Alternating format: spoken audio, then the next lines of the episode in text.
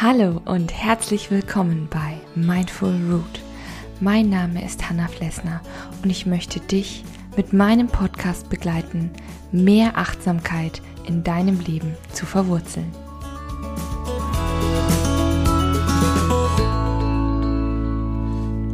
Hallo und herzlich willkommen bei einer neuen Folge von Mindful Root. Ich freue mich, dass du da bist. Ich möchte heute mit dir über das Thema Selbstliebe sprechen, was ja, finde ich, auch, auch ein ja, schwieriges, komplexes Thema ist. Denn in unserer Gesellschaft wird Selbstliebe oft auch mit Egoismus gleichgesetzt. Und es sind dann auch falsche Glaubenssätze, die wir dadurch im Laufe unseres Lebens entwickeln. Und den Mut für sich selbst eben einzustehen, für sich selbst zu sorgen, das ist oft nicht leicht, aber eben unglaublich wichtig. Ich bin auch gerne für andere da und das ist auch ein tolles Gefühl. Aber manchmal kann es eben auch sein, dass wir uns dabei selbst aus den Augen verlieren und das, was wir gerade brauchen. Und die Folge ist, dass man sich kraftlos fühlt, entmutigt, erschöpft, dass man gar nicht mehr so die Motivation für alles aufbringen kann und unglücklich ist. Und man weiß vielleicht erstmal gar nicht so genau warum, bis man dann mal in sich hineinhorcht und feststellt, dass man all seine Wünsche, die man vielleicht hatte, zurückgestellt hat. Und das muss gar nicht sein, denn wenn dein Leben in Balance ist, dann es bleibt genug für dich und genug für andere da. ich habe natürlich zu diesem Thema auch eine Geschichte für dich. Danach habe ich allerdings auch noch eine sehr schöne Übung, die ich zum Thema Selbstliebe mit dir machen möchte. Und generell noch so ein paar Tipps und ein bisschen Input zu dem Thema. Ich würde sagen, wir steigen jetzt mal mit der Geschichte ein. Und dafür kannst du es dir vielleicht auf der Couch, im Bett oder im Sessel gemütlich machen. Und vielleicht sogar die Augen zu. Denn dann hast du ein bisschen Zeit für dich und das ist ja Selbstliebe thematisch sehr, sehr wichtig. Gut, die Geschichte heißt Schokokuchen für Anja. Mama, wo ist denn meine Sporthose? fragte Katharina ihre Mutter. Die ist in der Wäsche, mein Schatz, aber nimm doch die grüne, gab Anja die Antwort, während sie damit beschäftigt war, den kleinen Jakob für den Kindergarten fertig zu machen. Das Unterfangen, dem Jungen seine Strickjacke zuzuknöpfen, war gewagt, aber Anja gab nicht auf. Mama, mir ist schlecht, sah Jakob sie an. Sein Gesicht sah tatsächlich recht blass aus. Oh Jakob, dann lassen wir dich vielleicht besser zu Hause? sagte sie und musterte ihren Jüngsten. Mama, die grüne Hose will ich aber nicht, und Vera hat gesagt, dass ich damit aussehe wie Kermit der Frosch rief es aus dem Kinderzimmer der beiden Mädchen. Dann weiß ich auch nicht. Nimm doch einfach die Leggings deiner Schwester, die ist dunkelblau. Das müsste doch gehen, rief sie zurück, während sie den letzten Knopf an Jakobs Jacke zugeknüpft hatte. Geschafft. Dann hörte sie ein Würgen, und ihre neue Bluse war voll von Jakobs Erbrochenem. Mama, ich gebe Katharina nicht meine Leggings. Die macht da nur wieder ein Loch rein kam Vera aus dem Zimmer gestiefelt. Dann sah sie auf ihre Mutter. Äh, was ist das denn? rief sie angeekelt und machte sofort kehrt. Anja seufzte und hob Jakob hoch. Während sie sich und ihren Sohn sauber machte und die neue Bluse umgehend in den Wäschekorb wanderte, musste sie daran denken, dass eigentlich bald Weihnachten war. Als sie und Christopher noch in den Zwanzigern waren, hatten sie ihre kleine Palme im Wohnzimmer geschmückt und Schokokuchen auf der kleinen Couch gegessen.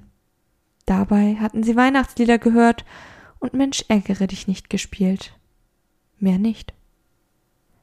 Schatz, ich muss los. Kaufst du heute noch Pilze, Klosteig und Milch ein? Ich glaube, Eier haben wir auch keine mehr. Meine Mutter erwartet dich so gegen Mittag. Du hast doch noch den Tee und die Wärmedecke besorgt.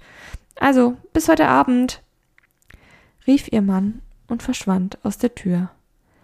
Mama, kommst du jetzt mal? kam es erneut aus dem Kinderzimmer. Anja war Frühmutter geworden.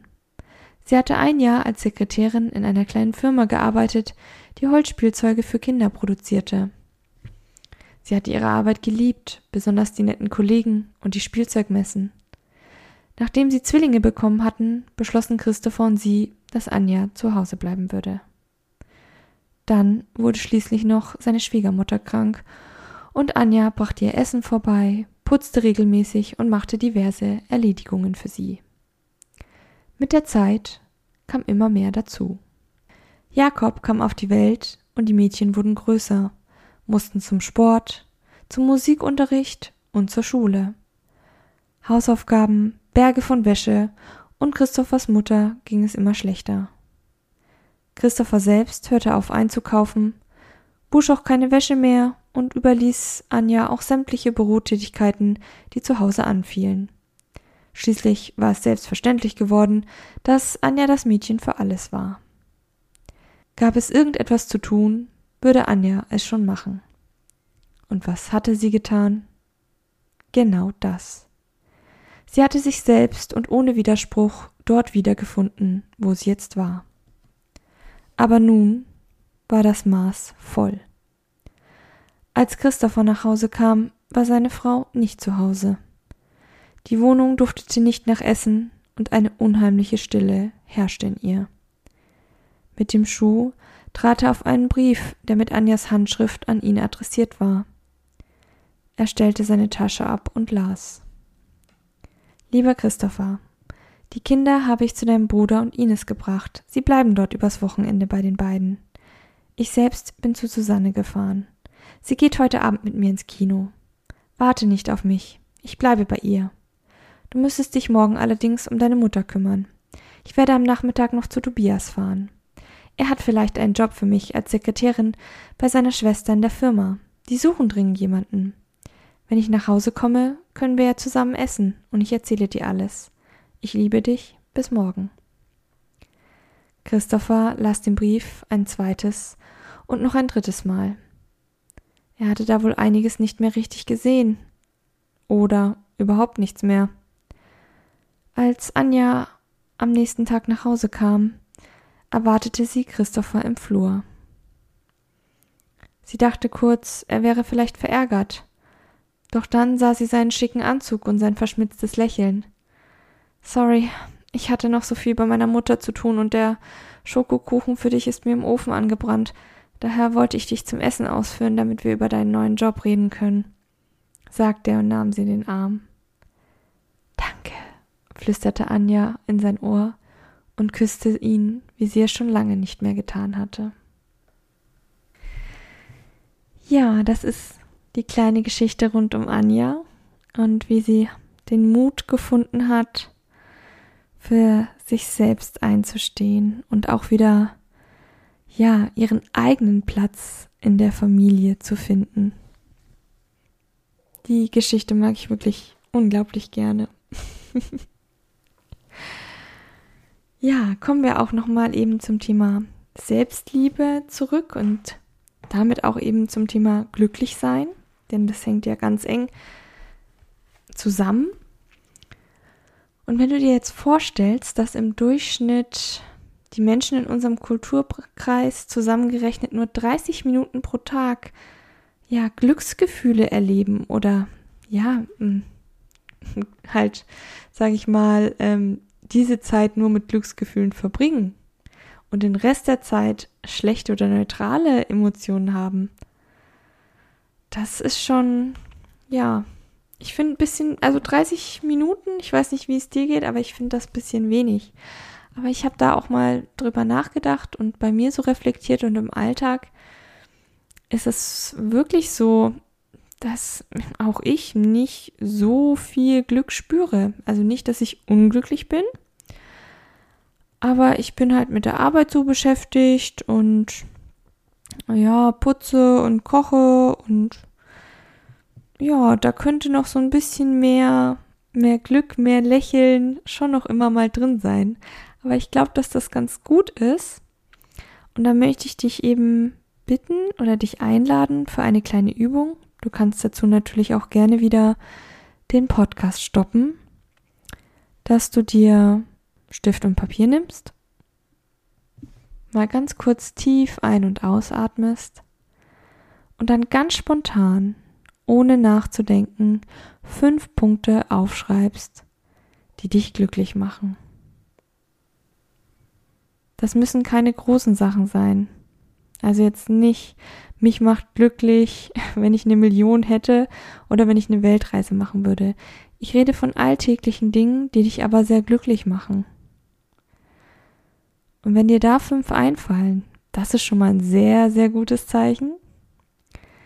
Wenn du schon länger nachdenken musst, tu das ruhig, aber überleg dir auch, warum du so lange nachdenken musstest. Und wenn du die fünf Dinge gefunden hast, vielleicht sind es ja Tätigkeiten oder Gegenstände, etwas Leckeres zu essen oder zu trinken. Ja, vielleicht ist es eine gute Dusche, ein schönes Bad, ein Spaziergang, ein Treffen mit deiner Freundin, ein Mittagsschlaf. Vielleicht hast du auch einen Lieblingsfilm oder ein gutes Buch, was du lange nicht mehr gelesen hast. Da gibt es ganz, ganz viele Sachen. Und dann überleg dir im zweiten Schritt dieser Übung, wann du das letzte Mal diese Dinge gemacht hast. Und ja, überleg dir auch, ob du sie vielleicht nicht öfter in deinen Alltag einbauen willst. Das ist eine sehr einfache Übung, die wirkt jetzt ja sehr schlicht, aber es ist schon interessant, wenn man sich so ein paar Dinge vornimmt. Wenn man wirklich sagt, okay, egal was heute noch kommt, ich gehe heute in die Badewanne für eine halbe Stunde egal was ist. Ich kann vielleicht meine Freundin jetzt die Woche nicht zum Kaffee trinken treffen, aber ich kann vielleicht mit ihr telefonieren. Auch das, versuch da kreativ zu sein. Wenn gewisse Dinge nicht immer gehen, vielleicht findest du ja was anderes, was dich auch glücklich macht.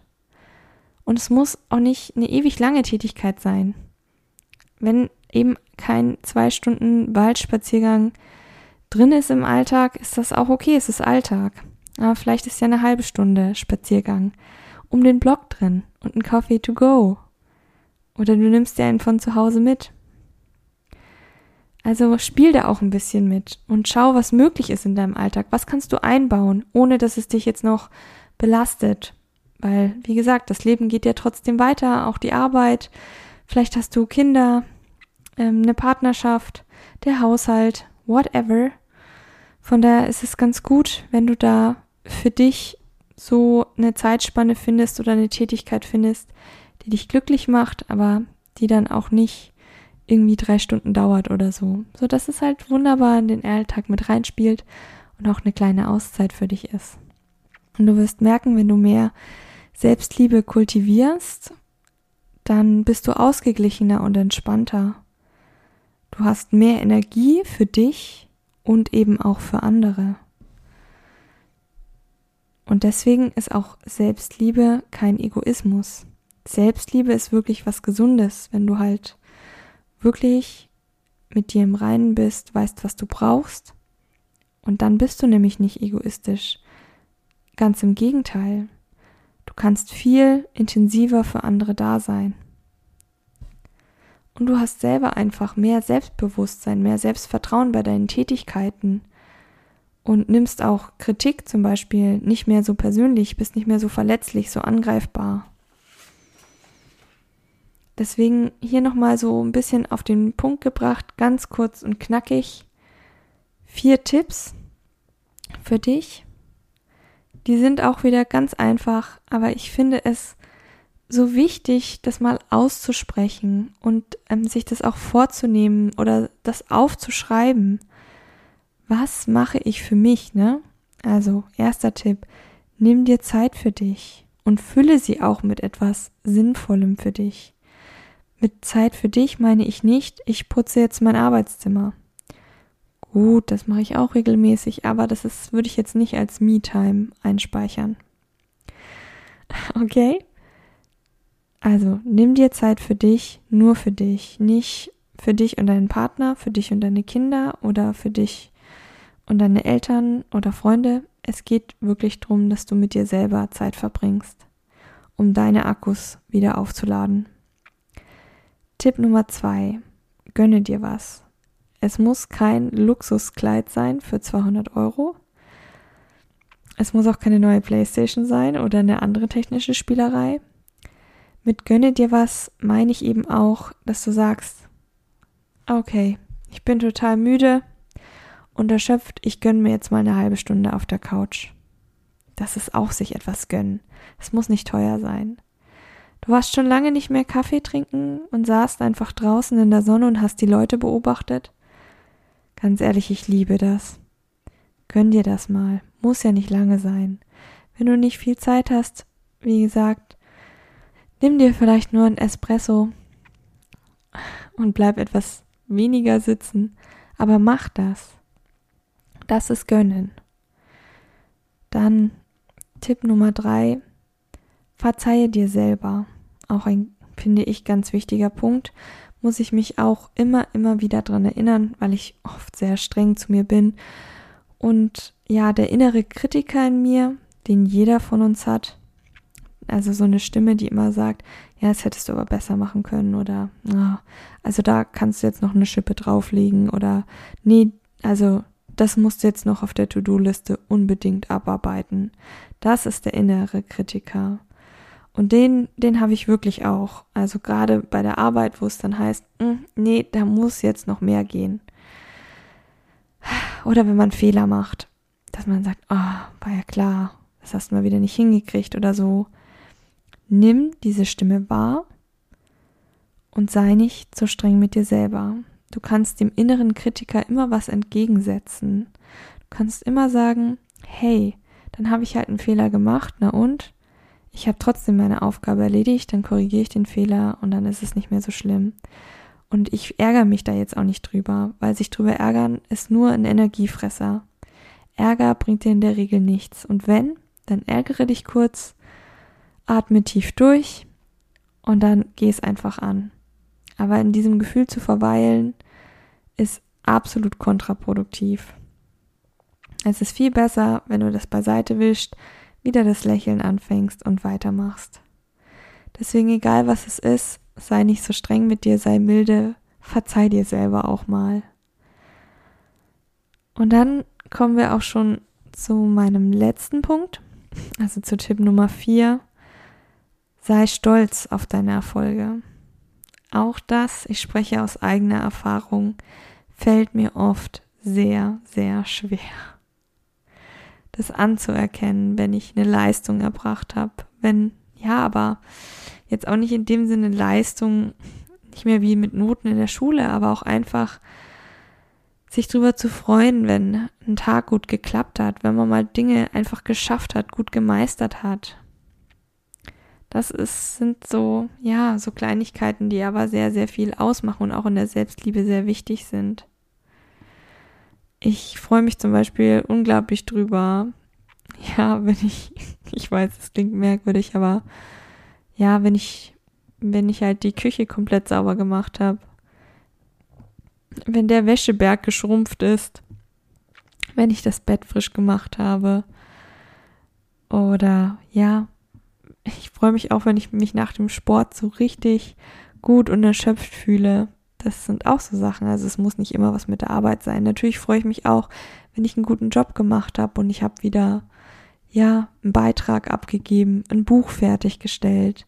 Das muss man dann auch genießen und sich auch die Zeit dafür nehmen und sich das auch zugestehen und zu sagen, hey, das hat jetzt geklappt, das habe ich geschafft. Das ist ganz, ganz wichtig, weil wir Menschen neigen dazu, das Negative in den Vordergrund zu stellen und daran viel zu lange festzuhalten. Aber gerade die Achtsamkeit hat mir dabei auch geholfen, dass ich manchmal auch Gefühle einfach wieder loslasse und mich nicht zu lange darin aufhalte, gerade bei negativen Gefühlen. Auch bei positiven, du kannst nicht immer nur gute Tage haben. Natürlich gehören auch mal nicht so gute Tage dazu. Also ich sag mal, das zwanghafte Festhalten an Gefühlen oder Gefühle zu erzwingen, bringt gar nichts. Das ist ein Kommen und Gehen wie Ebbe und Flut. Und das ist, wie gesagt, auch normal und gehört zum Leben dazu, denn ohne das eine könnte mir das andere nicht schätzen oder differenzieren. Aber wenn was gut geklappt hat, wenn ein Tag toll gelaufen ist, halte inne und genieße das. Das trägt so viel zu deinem Glück, zu deinem Wohlbefinden und zu deiner Selbstliebe bei. Das waren jetzt meine Tipps und meine Infos, meine Geschichte rund ums Thema Selbstliebe. Ich hoffe, du nimmst was davon mit. Vielleicht kannst du ja schon die ein oder andere Tätigkeit in dieser nächsten anstehenden Woche umsetzen.